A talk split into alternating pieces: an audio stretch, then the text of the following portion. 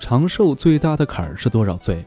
人们常说七十三岁、八十四岁是长寿的两个大坎儿，只要过了这两个坎儿，人就能健康长寿。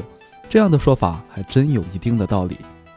为了更好地了解长寿老人的情况，有人调查了一下百岁以上的长寿老人的健康状况，结果发现，长寿者中常年卧床的老人非常少，而且也没有几个人是痴呆老人。调查也显示。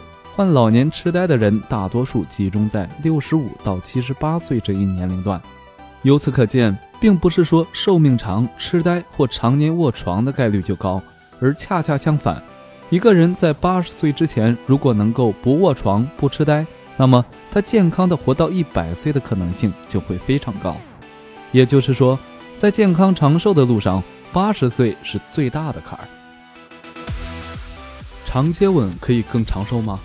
接吻是一种十分亲热的举动，因此看到这样的情况，很多人都会感觉不好意思。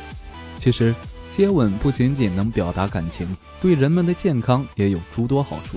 有人说，接吻是一项力气活，可强身健体，这话一点儿也不假。因为接吻时，我们的身体有很多块肌肉都参与了。据说，人在接吻的时候，有差不多三十块肌肉参与其中。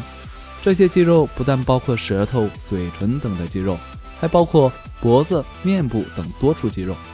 科学家认为，人们在接吻的时候，不但能够促进血液循环，还能够增强我们的自信心。